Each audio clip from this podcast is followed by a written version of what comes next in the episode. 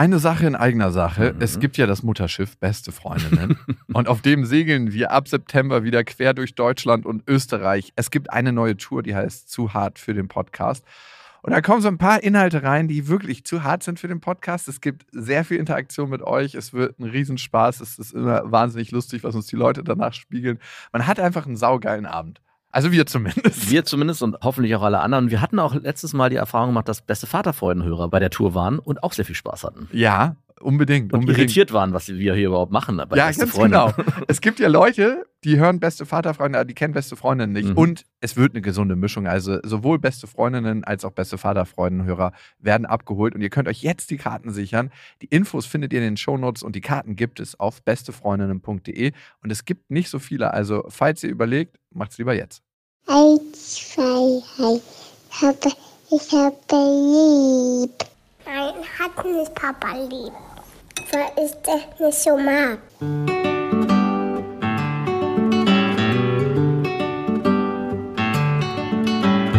Das sind beste Vaterfreuden.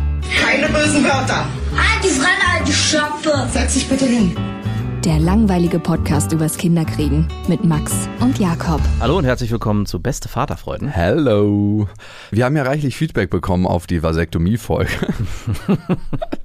und wir müssen ein kleines Update mit meinem Vater bald machen, wie es ihm denn jetzt ergeht. Ich habe schon mal zwischenzeitlich gefragt und er meinte, er hatte richtig Schmerzen. Also so ganz schmerzfrei war es nicht. Wie ah. ist es kommen? Oder dürfen wir das hier nicht erzählen? Nee, das ist ein Spoiler. Das ist ein Spoiler. Habe ich ihn auch noch nicht und gefragt. Und wie es die anderen Frauen wahr? Ist auch ein Spoiler. ah, was ist mit der, die unbedingt noch ein Kind wollte? Ja, das hat sich ausgekindert. Nein, nein, das ist, oh Gott. Ja, es ist ganz, ganz traurig am Ende, ne? Jetzt, vielleicht will er doch noch ein Kind und dann hat er sich was. Ah, das dürfen wir alles hier nicht erzählen. Nee, müssen wir ihn tatsächlich persönlich fragen. Ich finde es auch ein bisschen komisch, seinen Vater zu fragen, äh, wie es jetzt ist, zu kommen, abzuschießen, zu splurfen, wie man auch immer das nennen mag. Oder wie zum Beispiel der Geschmack sich verändert. Das brauchen wir nicht mehr fragen, weil dazu haben wir eine Hörermail bekommen an beste.bestefreundin.de. Das ist die Adresse, worunter ihr uns erreicht. Und der Erik hat geschrieben, passt auch richtig geil, ne? Erection Eric? das ist sein Spitzname. Erection Eric, ich, 33 Jahre, zwei Kinder und vasektomiert. Das Ejakulat schmeckt danach besser. Eine negative Geschmacksnote, die manchmal einhergeht, ist durchweg verflogen. Angelogen wurde ich nicht, selbst probiert und festgestellt. Oh. Manchmal ist einfach kein Tempo parat und verdammt, wohin damit? Das ist doch eine Lüge. Doch, der letzte Teil ist eine Lüge. Das hat er geschrieben. Ja, es steht da. Kennst also ich, du irgendjemanden, der sagt, ah, ich habe kein Tempo? Und ich mache mir das in die Hand und esse es dann auf?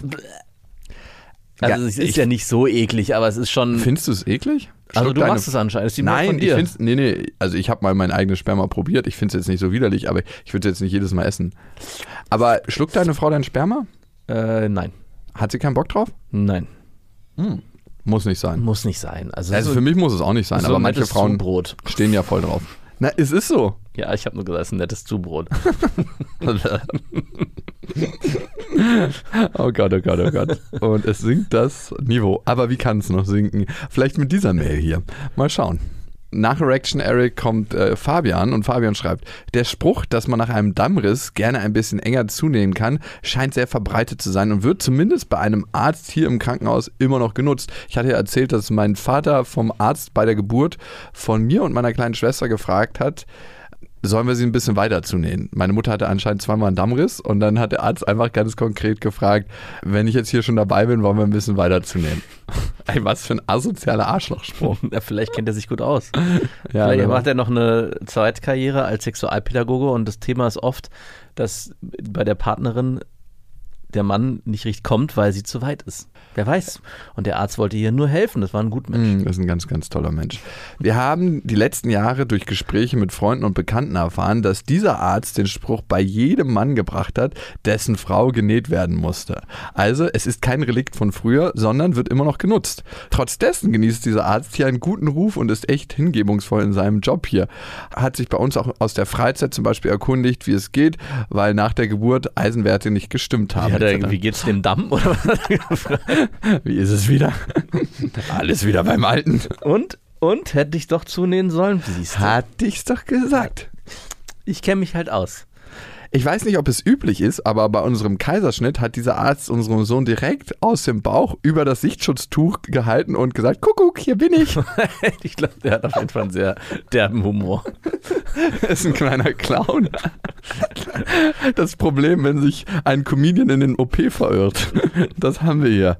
Das erinnert mich, ich habe letztens so einen kurzen Sketch oder so einen kurzen Ausschnitt aus so irgendeiner Reality-Show gesehen, wo die eine Frau, ich glaube, das war so ein Beauty-Scheiß, so wie Germany's Next Topmodel auf Englisch, und meinte, unter Tränen hat sie dann irgendwie erzählt, dass sie ihre beiden Zwillinge verloren hat in, äh, im Mutterleib und irgendeine so dumme Bitch dann eben meinte, Double Homicide.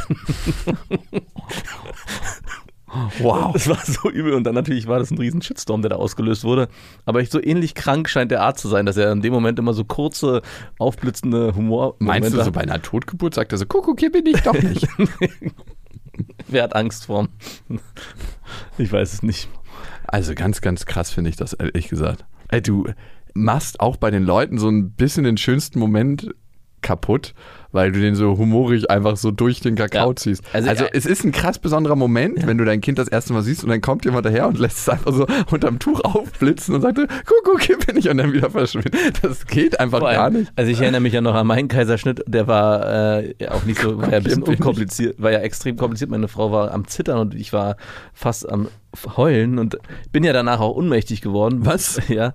Und wenn ich mir überlege, da ist der Arzt, der sich so einen dummen Spruch erlaubt, also was heißt dummen Spruch, der das irgendwie lustig findet. Aber ich meine, das ist bei dem wahrscheinlich auch Routine. Ja, klar, aber er muss schon ein bisschen einfühlsam sein, dass eben bei den anderen meistens das erste, zweite, dritte oder vielleicht maximal zwölfte, fünfzehnte Mal ist. Auch dieser Dammriss-Spruch hört sich für mich an wie so ein Routinespruch, den er immer bringt. Klar, so, das hey, ist schon. Der wird wahrscheinlich, wahrscheinlich hat er noch nie die Antwort Ja gehört, aber er bringt ihn halt jedes Mal. Also es ist wahrscheinlich wie so ein alter Opa, der in seinen drei gleichen Witzen rotiert, ja. nur dass der im OP-Saal aktiv ist. Ja. genau. es gibt ja so Menschen. Ja. Mein Vater fängt auch langsam damit an, so gleiche oh. Witze zu erzählen. Meine Mutter ist da ein bisschen freudiger so in Sachen Witze, aber dafür erzählt sie die gleichen Geschichten. Immer wenn irgendwie mal jemand Neues zu mir nach Hause kommt, dann gibt es so zwei, drei Klassiker, die sie erzählt. Weißt du noch, Jakob, wo du den Karpfen gefangen hast? Und der hat bei uns noch in der Badewanne gewohnt. Gab es diese Geschichte? Diese Geschichte gab's. Wie lange hat dieser Karpfen da überlebt? Na, zwei Tage war der bestimmt da drin. Ja, der wollte einfach nicht in den Ofen. Und warum nicht? Weil du gesagt hast, das ist mein Karpfen? Das Nein. mein Haustier? Ich konnte den einfach nicht töten. Du hast ihn also einfach nur elendig verenden lassen. Nein, ich habe ihn wieder freigelassen. Das ist dieser Teil der Geschichte, stimmt nicht. Vielleicht. Ich war klein. Heute sehe ich das anders. er wurde nicht wieder freigelassen. Die Talette okay. war danach auferstopft, wie du diesen zwei Meter langen Kampf versuchst, hier bin ich. die Talette runterzustopfen. nee, nee, nee. Er hat noch ein Ende gefunden, kein friedliches, aber ein Ende. Wurde er gegessen? Ja, er wurde ah, gegessen. Wenigstens. Er hat aber sehr moorig geschmeckt und äh, weil er aus einem Teich war. Ich glaube, Karpfen schmecken auch überhaupt nicht. Musste auf jeden Fall mit so einer Biersoße machen oder so. Also war nicht sehr geil. Aber es war auch mein letzter Karpfen und mein letzter Angelbesuch. Deswegen? Nee, einfach weil ich es irgendwie nicht fühle. Ich bin kein Angler. Du nee. stehst da halt dämlich und wirfst irgendwas raus und ziehst es wieder rein. Ja. Das ist ja das Maximale. Fliegenfischen checke ich schon noch ein bisschen mehr, so weil es eine Kunst ist. Aber Angeln an sich ist irgendwie, und dann hängst du da mit irgendwelchen Leuten ab, mit denen du keine Gespräche führen willst ich kann es verstehen, wenn man Bock hat auf Angeln, habe ich auch kein, kein Urteil. Außer halt, wenn die so in der Karibik oder so, so fette Thunfische fangen, wo ich mir immer denke, wer ist den denn? Ja. Also wer ist diesen Fisch, der halt größer ist und dann ist es immer so, dass sie sich so geil fühlen, wenn die so, so reinziehen und dann so ihre Muskeln anspannen und ich, Alter. Und eigentlich ist das nur Maschine gegen Natur. Also ja, genau. Ich gebe dir mal ein paar Taucherflossen und dann hol den mal raus aus so, dem Wasser. So ein bisschen so wie Wild im Wildgehege, wenn man die äh, alten Tiere vorher betäubt, damit dann jemand kommt und die dann erschießen kann. Ja, am Ende ist es kein faires Match. Du mhm. bist auf einem verdammten Boot. Ja. Taucherflossen geben wir dir und du kannst auch eine, einen Haken kriegen aber keine Harpune oder so. Und dann versuch mal dein Glück. Dann fang mal für die ganze Familie dein Essen. Aber so irgendwie, das ist fake. Also, naja, gut. Soll jeder machen. Solange er keinem anderen Tier schadet. ja, genau. Wir haben zum Thema Kuckuckskinder eine Mail gekriegt. Ich finde das Thema ziemlich crazy. Mhm. Vor allem die Mail. Und die kommt von Sebastian. Nach zehn Jahren Ehe, insgesamt 18 Jahren Beziehung, musste ich feststellen, dass meine Frau einen anderen Mann trifft. Zu dem Zeitpunkt war das gemeinsame Kind vier Jahre alt. Es lief dann auf eine schnelle Trennung von meiner Frau hinaus. Die Versuche, es irgendwie wieder gerade zu biegen, verliefen alle kläglich. Als ich dann ihren neuen gesehen habe, dachte ich erstmal, okay, kurze soziale Medien gestalkt und zack, er hat schon zwei Kinder aus einer vorherigen Beziehung. Ein Sohn von ihm sah meinem verdammt ähnlich. So habe ich dieses Thema natürlich auf den Tisch gebracht. Ist das Kind überhaupt von mir? Hattest du vor Jahren schon mal was mit dem Kerl? Die Antworten waren erst, dazu möchte ich nichts sagen und sie fing an zu weinen. Natürlich. Okay, dann weiß man schon Bescheid. Später kam der Satz, das kann aber eigentlich gar nicht sein. So gingen ein paar Monate ins Land, es lief auf alle zwei Wochenenden mit dem Kind hinaus, bis ich aber irgendwann die Antwort auf meine Frage beantwortet haben wollte. Ein DNA-Test. Ich gab meiner Frau die Möglichkeit, einen Test privat mit ihrem Einverständnis zu machen und ich übernehme die Kosten. Oder aber ich klage für einen Test und es läuft per Gericht. Was irgendwie unschön fürs Kind ist. Nach zwei Wochen stimmte sie dem privaten Test zu. Das Ergebnis kam dann circa drei Wochen später. Oh, wie lange das dauert. Wow. So wie vermutet, aber nicht wie gehofft. Nicht von mir. Ab diesem Zeitpunkt habe ich die Unterhaltszahlung eingestellt und eine Vaterschaftsaberkennung eingereicht. Ich möchte nicht für ein fremdes Kind zahlen. Die Wochenenden haben wir trotzdem normal weitergemacht und das Kind hat von dem erwachsenen Problem nichts mitbekommen. Ist dir aufgefallen, dass er geswitcht ist von mein Kind in das Kind? So vergingen ab Trennung etwa über zehn Monate und dann kam die Frage meiner Frau, ob ich das eigentlich wirklich noch so weitermachen möchte. Das Kind alle zwei Wochen nehmen, den Urlaub planen und so weiter. Ich dachte im ersten Moment nur, natürlich, das Kind kann doch nichts dafür. Es würde ja nicht verstehen, wenn auf einmal sein Papa nicht mehr kommt und für ihn da ist. Auf der anderen Seite kam die Überlegung, ob es nicht vielleicht doch das Richtige wäre, dem Kind nicht weiter jahrelang etwas äh, vorzulügen. Der Erzeuger wohnte schon längst im Haushalt des Kindes. Zum Zeitpunkt der Entscheidung war der Junge fast fünf Jahre alt. Die Entscheidung lag also allein bei mir. Meiner Frau war es egal. Sie wollte mir nichts nehmen, aber mir auch keine Belastung machen. Ich entschied mich dann, das Kind nicht mehr zu sehen. Eine sehr harte Entscheidung, weil es gefühlt ja irgendwie meins war. Für mich gab es kein richtig oder falsch. Egal, was man entscheidet. Alles hat negative Seiten. Diese Entscheidung ist nur ein halbes schmerzvolles Jahr her, aber es war in meinem Fall die richtige. Über meine Frau erfrage ich mich ab und an, wie es dem Jungen geht, wie er damit klarkommt und so weiter. Er hatte eine schlimme Phase, wo er mich stark vermisst hat, aber nach einem halben Jahr nennt er gelegentlich seinen Erzeuger auch schon Papa. Er spricht davon, dass sein alter Papa damals da war und dass er jetzt einen neuen Papa hat. Alles wird noch lange einen Nachgeschmack für alle Beteiligten haben. Die Jahre kann man nicht streichen. Und viel Herzblut wurde vergossen. Alter fucking Falter. Nochmal bezeichnet eigentlich dafür, wie wichtig es auch ist, sich die Gesamtheit der Konsequenzen bewusst zu machen. Also, dass es halt nicht nur um sich und den Partner geht, sondern halt auch um das Kind. Und wenn man eine Entscheidung trifft, zu sagen, hey, ich verheimliche das jetzt, damit ich nicht direkt mit den Konsequenzen mich auseinandersetzen muss und es wird schon irgendwie gut gehen. Und Jahre später muss jemand darunter leiden, der eigentlich dafür überhaupt gar nichts kann, nämlich das Kind. Schon tragisch. Ja, Sebastian, also ich fühle das, weil als ich in meine Beziehung gestartet bin, hatte meine Ex-Freundin, glaube ich, noch eine alte Affäre am Laufen. Das habe ich dir nie erzählt, ne? Ich glaube, vielleicht habe ich es dir mal erzählt, aber in mir kam auch ganz kurz so ein Gedanke auf. Also wir waren da zu dem Zeitpunkt noch nicht exklusiv und so und dann habe ich es irgendwann rausgefunden, war aber schon irgendwie sauer. Mhm. Es hat mich irgendwie krass getroffen. Und dann kam auch mal in mir der Gedanke auf, könnte es sein unter Umständen, dass das Kind nicht von mir ist. Und was ist das für ein Gefühl im ersten Moment? Wenn du das Kind noch nicht hast, war es so, ah, okay, ja gut, dann bin ich raus aus der Nummer. Befreiend. Ich möchte es nicht befreiend nennen. Das wäre auch mein erster Impuls. Ja. Also Ähm, egal, ob man, also Ja, also mit dem Schmerz so von wegen, äh, ah, okay, gab da noch so eine Parallelgeschichte. Klar, wir hatten es noch nicht definiert und so, aber kann ich auch verstehen. Also ich glaube auch für sie, oft ist es ja so ein Schutzmechanismus auch, ne, so, so zweigleisig zu fahren. Das kenne ich von mir. ja. Hatte ich jetzt bei meiner Ex-Freundin mal nicht gemacht. Ja, es war auf der einen Seite so, ja, okay, dann komm mal klar. Dann machst du das ab jetzt alles alleine. Konnte sie es denn direkt ausschließen? Ja, ja. Also es war schon weiter vor, es war anscheinend am Anfang gerade, als wir uns kennengelernt hatten. Ah, okay. Und ja, auf der anderen Seite war es trotzdem so ein Hintergedanke, sagt sie mir jetzt die ganze Wahrheit? Und wie ist das? Jetzt muss ich sagen, wo unsere Tochter da ist, Lilla, also man sieht einfach auch, dass sie von mir ist, Mhm. muss ich sagen. Also ich kenne man ja. ich kenn den Typen natürlich nicht, aber ähm, und ich kann mir auch nicht vorstellen, dass meine Ex-Freundin mich da anlügt. Nein, das ist deine Tochter. Ja, ist ja auch klar. Das ist mehr deine Tochter als die von. Man könnte vielleicht sagen, du hast sie ihr untergejubelt. Wie auch immer das funktionieren soll. Ja. Aber trotzdem kann ich ganz leicht in Ansätzen nachfühlen, Sebastian, wie es sich für dich angefühlt haben muss. Du hast ja eigentlich alles verloren. Ne? Du hast deine Frau verloren, die Mhm. über Jahre mit dir vielleicht gefühlt in einer Lüge gelebt hat. Mehrere Jahre ging die Affäre, ne? Ja, auf jeden Fall. Und das muss einem den Boden unter den Füßen wegziehen. Also klar hat deine Frau auch in einer Belastung gelebt, ne? aber in einer selbst kreierten Belastung. Du hast die Geschichte nicht aktiv kreiert. Und wenn es so eine Pyramide des Schmerzes gibt, dann bist du auf jeden Fall ganz weit oben. Was ich mir schwierig vorstelle, ist danach wieder Vertrauen zu fassen. In eine Partnerschaft, in eine Frau, in eine Zweisamkeit. Ist dem so? Alter, ey, ich merke ja schon, wie meine Erlebnisse in meinem Leben mich so tief abgefuckt haben. Kann man das nicht trennen? Nein, Mann, das System kann das nicht trennen, einfach so. Wenn du so hart gefickt wurdest, dann t- sagt das System nicht, ja, das ist jetzt eine einmalige Geschichte, du kannst jetzt weitermachen wie vorher. Das musst du aufarbeiten. Ja, aber ist es wirklich so, dass man das mitnimmt und sagt, die andere Frau wird das bestimmt auch machen? Das ist eine Angst, die im Hinterkopf ist. Ey, wenn du mit einer Frau warst, der du vertraust, mit der du verheiratet warst, und dann hat die einfach parallel mit einem anderen Typen was und zeugt mit dem Kind und die Frau sagt es dir nicht und sagt erst nachdem du das selber herausfindest, die hättest dir dein verdammtes Leben wahrscheinlich nicht gesagt. Hinterlässt das einen Beigeschmack?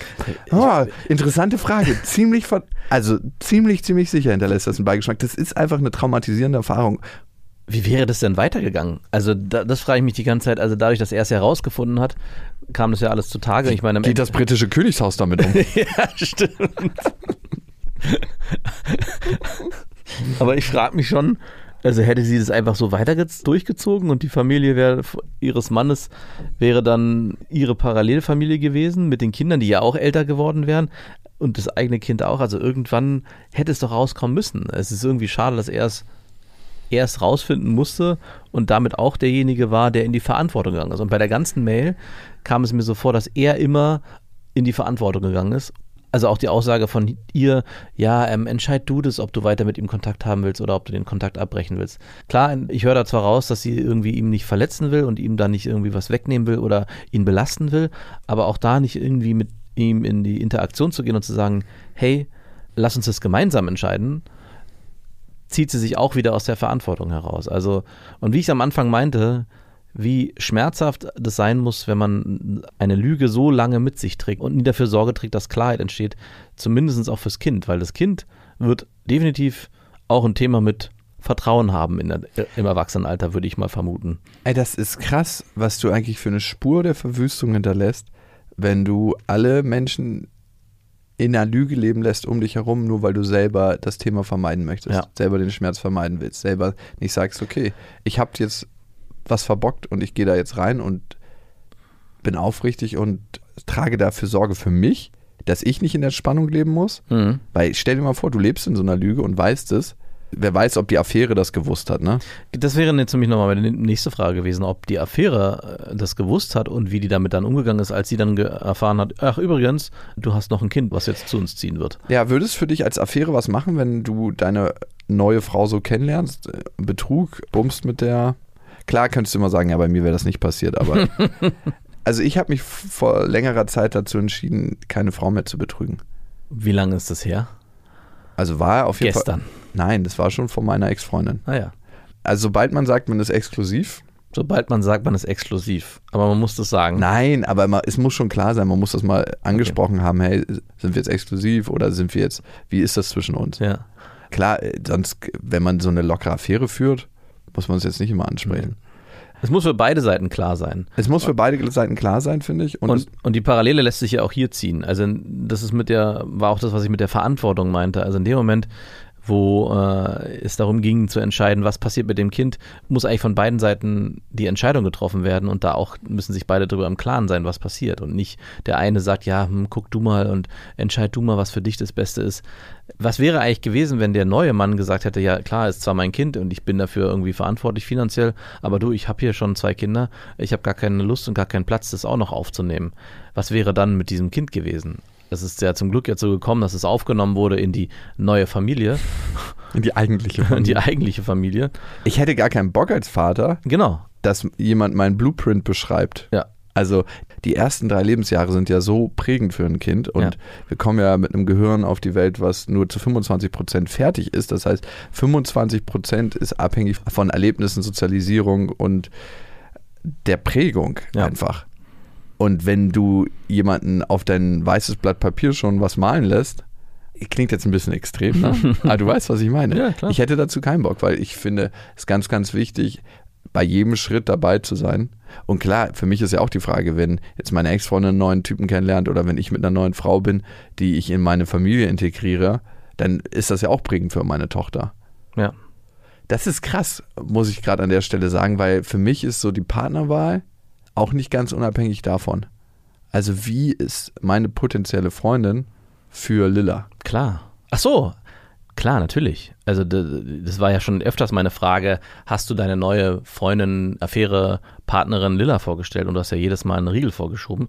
Und ich habe letztens damit auch über mit meiner Frau darüber geredet und meinte, ja, Jakob, der stellt nie seine aktuellen Freundinnen Lilla vor. Ich finde nat- ich finde das irgendwie schade. Und sie meinte auch zu mir, sag mal, bist du bescheuert? Also sie hat genauso reagiert, wie du auch reagiert hast. Meinte, natürlich nicht. Das macht, würde sie auch erst dann machen, sobald da eine Sicherheit hintersteht und eine Partnerin wirklich auch in deinem Leben verweilen wird. Und erst dann gibt es sozusagen den Zugang auch zu Lilla. Und das ist Ja. auch ganz wichtig, weil was soll Lilla denn lernen, wenn Papa immer wieder wechselnde Partnerinnen hat und immer wieder neue Bezugspersonen Andererseits hat Papa nie irgendwie eine Frau an seiner Seite. Oh, stimmt auch. Ja, und sie lernt mich nie in Kontakt mit einer Frau kennen. Das ist auch krass. Was für mich so entscheidend auch ist, natürlich den Einfluss, den eine potenzielle neue Partnerin auf meine Tochter nimmt und aber auch, dass mir eine Trennung, sobald ich weiß oder merke, dass sich eine potenzielle Partnerin unglaublich gut mit Lilla versteht und dass es da eine Verbindung gibt, schwerer fallen würde. Mm. Also, weil du trennst dich ja nicht nur selber, sondern du trennst auch dann immer das Kind von demjenigen. Ja. Und das wäre für mich schwierig und darum bin ich damit so vorsichtig. Und vor allem bin ich natürlich durch meine Historie damit vorsichtig, weil meine Mutter hat ihren neuen Partner mal so beim ersten Date gefühlt vorgestellt. genau, das hattest du ja noch erzählt. Alter, ey, Du ha- hast es ja auch äh, aus erster Person erfahren, wie das ist. Also scheiße. Also für mich als Kind war es scheiße anscheinend. für mich als Kind war es oft scheiße, aber das war auch manchmal der Umgang von meiner Mutter damit.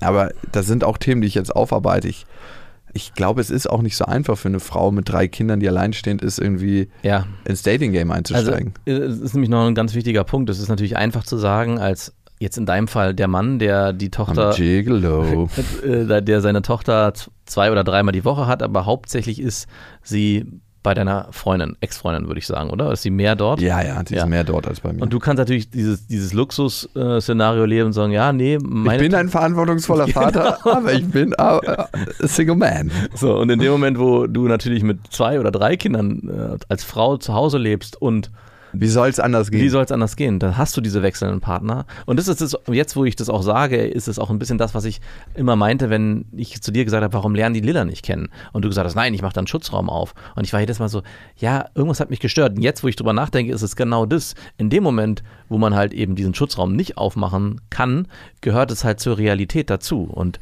da habe ich mich dann gefragt, ist es nicht vielleicht auch irgendwie trotzdem gut, das Kind spüren zu lassen, hey, Mama, Papa hat auch Bedürfnisse, lernt andere Männer kennen, lernt andere Frauen kennen und die gehören auch zu meinem Leben dazu für eine gewisse Zeit und dann eben nicht mehr. Das war so ein bisschen der Hintergedanke. Ich musste da auch dran denken, als ich mal mit einer Frau was hatte, die auch ein Kind hatte, das aber schon, glaube ich, neun Jahre alt war und dann da irgendwie nachts mit der geschlafen habe und am nächsten Morgen am Frühstückstisch saß und der Junge schon total abgebrüht, äh, ja, guten Morgen, sich hingesetzt hat, gefrühstückt hat, mich gar nicht wirklich wahrgenommen hat und dann einfach zur Schule gegangen ist. Für den war das schon ein gelerntes Muster. Wahrscheinlich wird der sich erst ab einer bestimmten Zeit auf den neuen Partner einlassen, wenn der dann auch wirklich präsent ist und nicht gleich am Anfang, nur weil Mama da irgendwie ihre Bedürfnisse mal ausleben muss. Und im Prinzip ist es wahrscheinlich das, was du auch erlebt hast als Kind. Mm, ja, aber also so wechselnd war das jetzt nicht. Ich habe jetzt nicht One-Night-Stands von meiner Mutter gesehen, aber ich habe ja einige Partner gesehen. Es waren jetzt nicht irgendwie 150 Stück, aber Nein, aber ich, ich würde mal sagen, in der Zeit, wo ich bei meiner Ma gelebt habe, schwer zu schätzen. Acht, zehn. ja, das ist schon nicht wenig. Also ich müsste jetzt wirklich nochmal in Klausur gehen und gucken, wie viel es waren. Aber entscheidender für mich war immer, wie ist das Verhältnis von meiner Mutter zu uns, wenn ein neuer Mann ins Haus kommt. Mhm. Und wer hat Prio? Und wer hat das Sagen eigentlich? Ne? Hat sie, behält sie das Sagen oder ähm, ist das irgendwie in Frage gestellt? Ordnet sie sich dem unter, was der Typ sagt? Und damit ist sofort der Schutzraum, den du als Kind hast, zerstört, weil du dem neuen Typen ja noch nicht trauen kannst. Und das war bei mir oft der Fall, dass ja, ich einfach realisiere mittlerweile, dass eine Form von körperlicher Missbrauch da stattgefunden hat, mhm. wenn der Typ dich dominiert und auch körperlich ähm, angeht, ja. dann ja, und das hinterlässt seine Spuren. Und ich glaube, das ist ein ganz wichtiger Punkt, warum ich mich schwer tue, wirklich in eine vertrauensvolle Beziehung zu gehen. Und jetzt kommen wir mal zu Sebastian wieder. Ich glaube, das hinterlässt Spuren, was dir widerfahren ist, was deinem Kuckuckssohn widerfahren ist, was auch deine Frau gemacht hat und was ihr widerfahren ist. Und was ganz, ganz wichtig ist, und das halte ich wirklich elementar für wichtig, dass du das für dich aufarbeitest, dass du dieses Muster nicht indirekt als Schmerzvermeidungsstrategie weiterträgst. Das heißt, es kann sein, dass du jetzt erstmal nicht sehr gut zu sprechen bist auf enge Bindung, dass ein Vertrauensverhältnis von dir angeknackst ist und du sagst, hey, ich sichere mich ab mit Backup-Strategien, ich äh, gehe nicht mehr so richtig in eine Beziehung, ich führe jetzt ab jetzt nur noch Affären und dadurch eigentlich durch deine Schmerzvermeidung das, den Schmerz an andere überträgst. Ja. Also, dass du den Schmerz auf andere projizierst, dass deine zukünftigen Partnerin, weil du nicht mehr richtig ins Vertrauen gehst, deinen Schmerz, den du nicht haben möchtest, zu spüren kriegen durch dein Verhalten. Und da finde ich es wichtig, für sich Sorge zu tragen und das Erlebnis zu integrieren, so gut es geht. Und da kann ich dir nur sagen, bei so einer krassen Sache hilft es, sich psychologische Unterstützung zu holen. Auf jeden Fall. Weil manchmal merkt man gar nicht, ja, ich komme ja klar. Und dann fährt man so ein paar Sachen in sich runter, so, ey, ich zeige mich jetzt nicht mehr so verletzlich. Ich bin jetzt nicht mehr so offenherzig. Mhm. Und es gibt nichts, was das Lebensgefühl mehr killt, als nicht mit einem offenen Herzen durchs Leben zu gehen. Es gibt wirklich gar nichts. Ja. Und die Frage ist ja, wie möchtest du leben und wie möchtest du durchs Leben gehen? Wie möchtest du Menschen begegnen? Und da musst du einfach für dich eine Entscheidung treffen und ja, die Türen vielleicht auch wieder aufmachen. Sebastian, vielen Dank fürs Teilen und ich merke schon, dass das äh, auf jeden Fall in mir resoniert, deine Geschichte. Ihr könnt ja diesen Podcast abonnieren auf iTunes, da könnt ihr auch Rezensionen hinterlassen. Hat zum Beispiel, spricht dem Papa Rafi One gemacht. Äh, super witzige Alltagsanekdoten und Situationen, die ich als Papa von zwei kleinen Jungs und Erzieher in einer Wohngruppe fast immer nachvollziehen kann. Mir gefällt die ruhige und authentische Art von Max. Vielen Dank dafür. Danke dafür. Und ihr könnt den Podcast natürlich auch auf allen weiteren Plattformen abonnieren, auf Amazon Music, auf Spotify, auf Deezer und überall, wo es Podcasts gibt. Empfehlt ihn gerne an Freunde weiter und lasst uns ein paar Nachrichten da an beste.bestefreundin.de. Zum Thema eigene Themen aufarbeiten.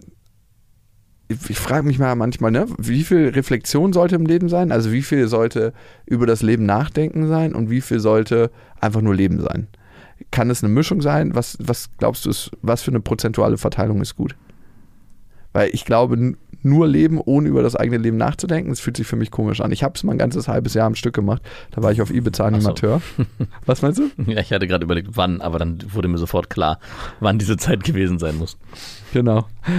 Das war da. Da, da hast du wirklich nur im Außen gelebt. Nicht aber im Innen. Holla die Waldfee, ey. Auch das war für mich im Nachhinein eine traumatisierende Erfahrung. Ohne Scheiß. Ja, also ich habe noch nie eine Welt erlebt, die so verrohrt war wie da ich habe da Dinge gesehen, die ich eigentlich gerne aus mir rausstreichen würde. Also auch nicht, die ich selber getan habe, aber. Natürlich nicht. Also Sexualpraktiken, wo ich mir dachte, so, Alter, das gibt es. Also ich, als kleine Sache, die hatte ich dir schon mal erzählt, und ne, ich war am Pool und habe da moderiert und habe Musik gespielt und dann kam mein Kollege zu mir an und hat so auch so ein glückliches Pärchen im Pool gezeigt und die waren ja in Flitterwochen da. Ja. Meinte er zu mir so, weißt du, wenn ich gerade hier in der Mittagspause kurz gebumst habe?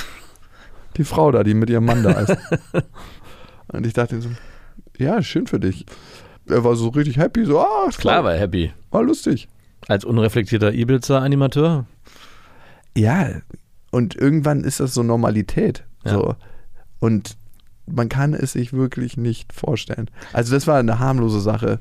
Also ich, ich rede jetzt nicht vom Missbrauch oder so. Das hat er aus mein, also ich habe es ebenfalls nicht erlebt, dass das da stattgefunden hat. Aber Verrohrung allerhöchster Stufe. Und ich habe tatsächlich meinen Glauben an die Menschheit, an die, die, Weiblichkeit, an die Männlichkeit ein Stück weit dort gelassen auf der Insel. Und das muss ich jetzt heute noch Stück für Stück aufarbeiten. Mhm. Also klingt ein bisschen dramatisch, ist aber so. Also klingt das dramatisch? Nö. Ich äh, mache mir nur die ganze Zeit Gedanken über die Frage, wie reflektiert sollte man durchs Leben gehen. Komischerweise hatte ich vor kurzem erst mit meiner Frau die Diskussion darüber, wie unreflektiert manche Menschen durchs Leben gehen. Das ist krass. Und wie man so leben kann. Also das war für mich so wie. Das ist einfach ein Black Dot auf deren innerer Landkarte. Das merken die auch gar nicht. Genau. Ist, und das war die Diskussion. Merken die das nicht? Nein, die merken Oder es nicht. wollen sie es nicht merken und setzen sich damit einfach nicht auseinander, weil es natürlich auch in gewisser Form einfacher sein kann, wenn man sich nicht darüber Gedanken macht, war mein Verhalten in Ordnung in der Situation, habe ich hier überreagiert, habe ich hier äh, mich falsch verhalten, habe ich, war ich vielleicht auch gut äh, in der Situation. Du bist gut, wie du bist. Genau, also alle Facetten sich anzugucken und auch im Nachhinein dann die Entscheidungen, die man getroffen hat, vielleicht nochmal Revue passieren zu lassen und auch vielleicht dann nochmal in den Dialog zu gehen mit Personen vor allem. Also es geht ja nicht nur immer um einen selber, also man reflektiert natürlich auch sein Verhalten nur für sich und guckt dann, was war da vielleicht gut und was war daran schlecht, aber auch zu sagen, hey, mit der Person, mit der man sich vielleicht vorher unterhalten hat und gemerkt hat, hey, ich habe hier was gesagt oder ich habe mich hier verhalten, das war nicht in Ordnung.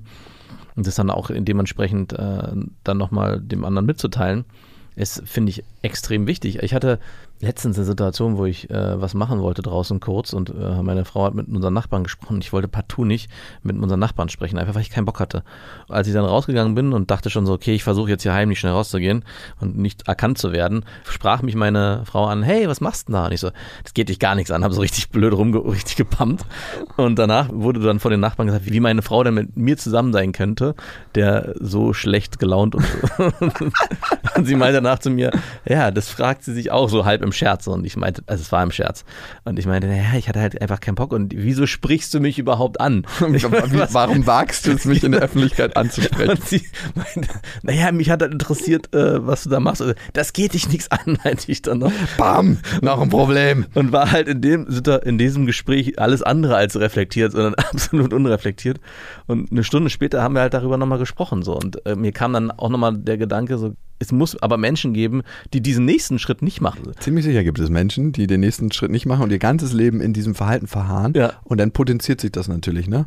Irgendwann grüßt dich auch keiner mehr freundlich. und dann kommst du gar nicht mehr aus diesem Strudel raus.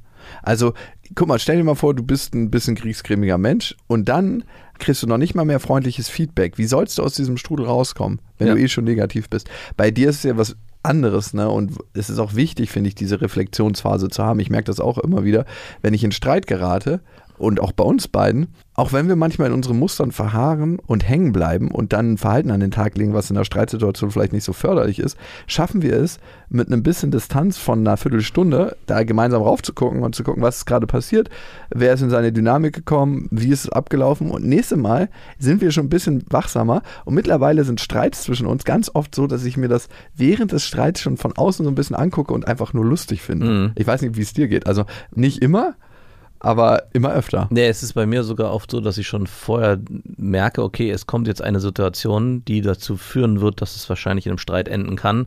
Und denke mir, es ist dann wie so ein, wie so ein Déjà-vu, als könnte ich kurz in die Zukunft gucken, was passieren wird. Weil unsere Muster mittlerweile so eindeutig sind, dass ich genau weiß, okay, er wird jetzt das machen, ich werde mich wahrscheinlich dann so und so verhalten. Und das meine Jetzt ich mit probiere ich mal das aus, mal gucken, wie das ist. Eben, eben nicht. Also ist, das ist, was ich meinte mit vorhin, gibt es auch, dass man sich zu viel reflektiert, nämlich, dass gar keine Natürlichkeit mehr offen bleibt, dass man sozusagen schon immer Ja. ein Step zu schnell. Bei also- Natürlichkeit will ich gleich mal einhaken. Man Oder denkt immer authentisch, Ja, Authentizität. genau. Alles, was wir haben, wir haben ja vorhin besprochen, 25 Prozent sind nur genetisch verankert. Also ob du extrovertiert oder introvertiert bist, das ist genetisch verankert. Mhm. Aber alles andere, 75 Prozent deines Verhaltens, der Muster, die du hast, die Prägung, entsteht einfach durch Sozialisierung. Und dann kann man sich fragen, das Verhalten, was du jetzt heute an den Tag legst, ist das wirklich authentisch oder ist das auch nur ein gelerntes Verhalten, was du wieder überschreiben kannst? Mhm. Und darum, wenn jemand sagt so, ah, ich will kein Spielchen spielen oder ich will mich nicht anders verhalten, weil das bin einfach ich, das ist das Verhalten, was du gelernt hast. Und vielleicht ist Ja. es nicht mehr die geilste Version, um in der Welt, wie sie heute ist, klarzukommen, weil du ja schon zwölfmal gegen eine Wand gelaufen bist. Und dann kannst du dir aussuchen, möchtest du dieses Verhalten mal ändern? Und vielleicht fühlt sich die ersten fünf Male nicht authentisch an. Aber ich verspreche dir, wenn du es zehnmal durchgezogen hast und zehnmal erfolgreich war, dann wird sich das in dir setzen und verankern und auch natürlich anfühlen.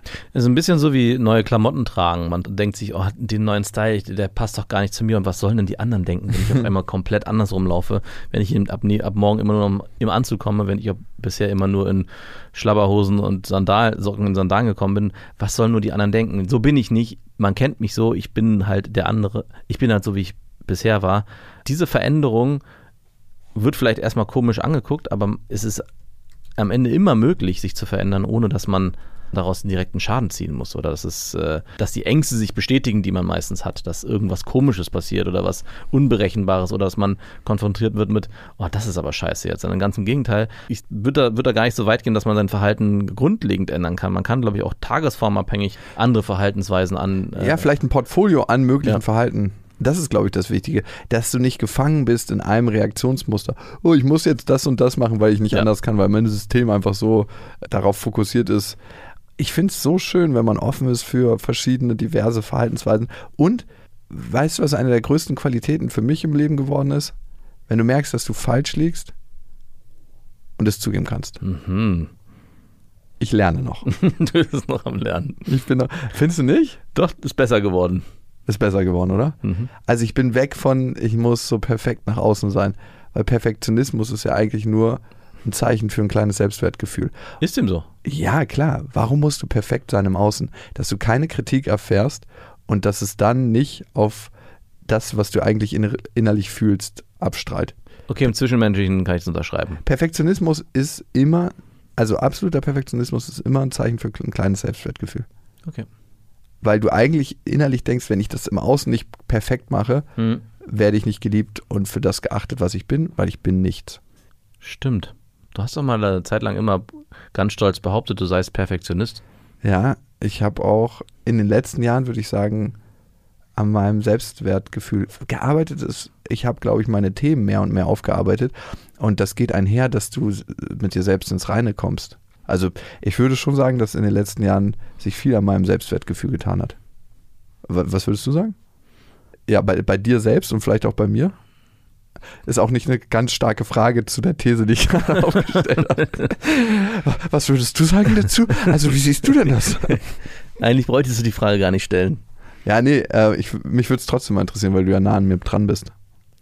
Ich hatte aber nie so wirklich, äh, auch wenn ich weiß, dass es theoretisch so ist, so gesehen, dass dein Perfektionismus immer dafür steht, dass du ein geringes Selbstwertgefühl hast. Also dass, du, dass du vielleicht was überdecken musst und vielleicht auch eine Außenwirkung haben willst, die von anderen entsprechend wahrgenommen wird.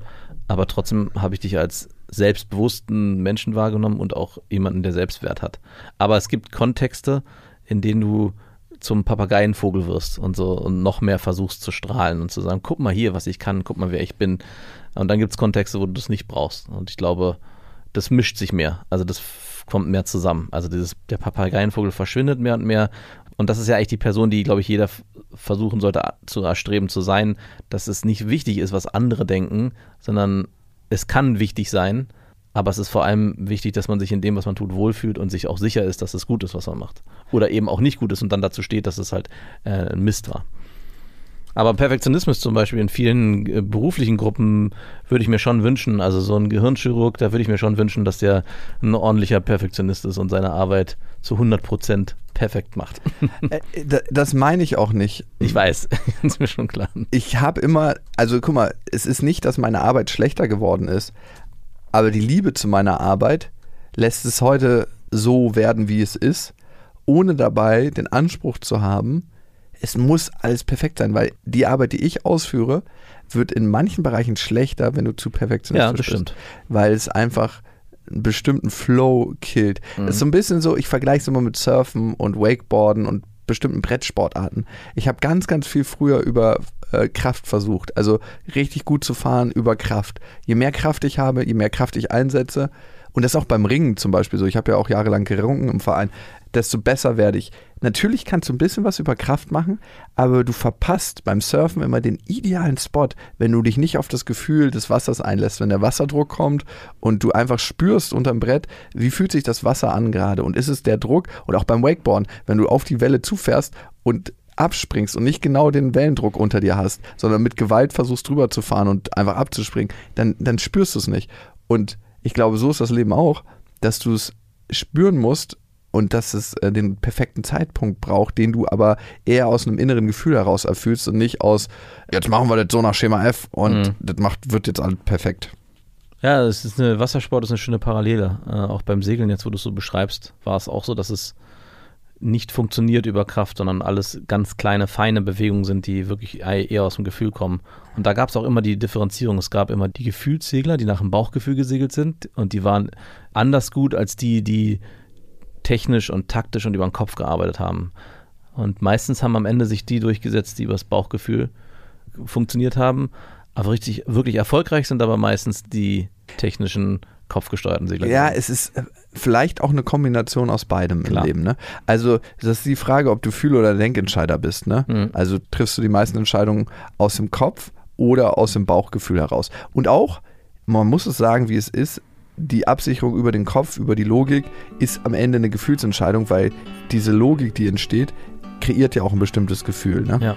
Und ich glaube, es ist immer eine Mischung aus beidem und die Integration von beidem. Ne? Also man muss jetzt nicht seinen Perfektionismus fallen lassen, sondern ich glaube, es geht eher um die Liebe für die Sache. Es geht darum, Fühlen und Denken zu kombinieren und auf beide Werkzeuge zurückzugreifen. Beides ist in unserer Entwicklungsgeschichte als Mensch unglaublich wichtig. Aber wenn wir nur zu sehr in einem verharren, sind wir nicht die beste Version unserer selbst. Ja. Amen. Amen. Das waren Beste Vaterfreuden mit Max und Jakob. Jetzt auf iTunes, Spotify, Deezer und YouTube. Der 7-One Audio Podcast-Tipp. Hallo, ich bin Lynn. Und ich bin Leo. Ihr kennt uns vielleicht schon vom True Crime Podcast Mord auf Ex. Eigentlich sprechen wir da ja jede Woche über Verbrechen. Mhm. Aber da gibt es ja noch ein anderes Thema, das die Menschen und uns schon immer fasziniert hat. Die Liebe. Krasse Geschichten, die wirklich passiert sind. Bonnie und Clyde zum Beispiel. Cleopatra und Caesar. Oder Diana und Charles. Oder halt Camilla. Liebe gibt's bei True Love aber auch nicht nur im klassischen Sinne. Es geht auch um Familie, um die Liebe zum Beruf oder sich selbst oder Freundschaft. Am besten sind ja auch eh die Filme, wo dann am Ende steht, nach einer wahren Begebenheit. Mhm. Das sind so Geschichten, die kannst du dir eigentlich gar nicht ausdenken. Ja. Und das gibt's jetzt eben als Podcast. Und das Ganze heißt True Love. Ja, der Name sagt es eigentlich schon. Aus True Crime wird True Love. Krasse Geschichten, Plot-Twists und verrückte Protagonisten. Es ist also in anderen Worten ein Podcast für alle, die True Crime hassen, aber auch für alle, die True Crime lieben. Macht euch bereit für ein neues Podcast-Genre, True Love. Oh, ich kann es gar nicht abwarten, euch die Geschichte zu erzählen von zum Beispiel dem Jungen, der nach seiner Mutter gesucht hat. Jahrelang, auch wenn ich wahrscheinlich dabei heulen werde. Oder die Geschichte von Sissy. Also der Film ist nichts dagegen. Ab dem 20. Oktober, überall wo es Podcasts gibt, True Love. Echte Geschichten, wahre Liebe. Voller Werbespruch, oder? Ja, aber es ist ja auch schön. Der Podcast macht ja glücklich. Ja, deswegen jetzt am besten direkt abonnieren.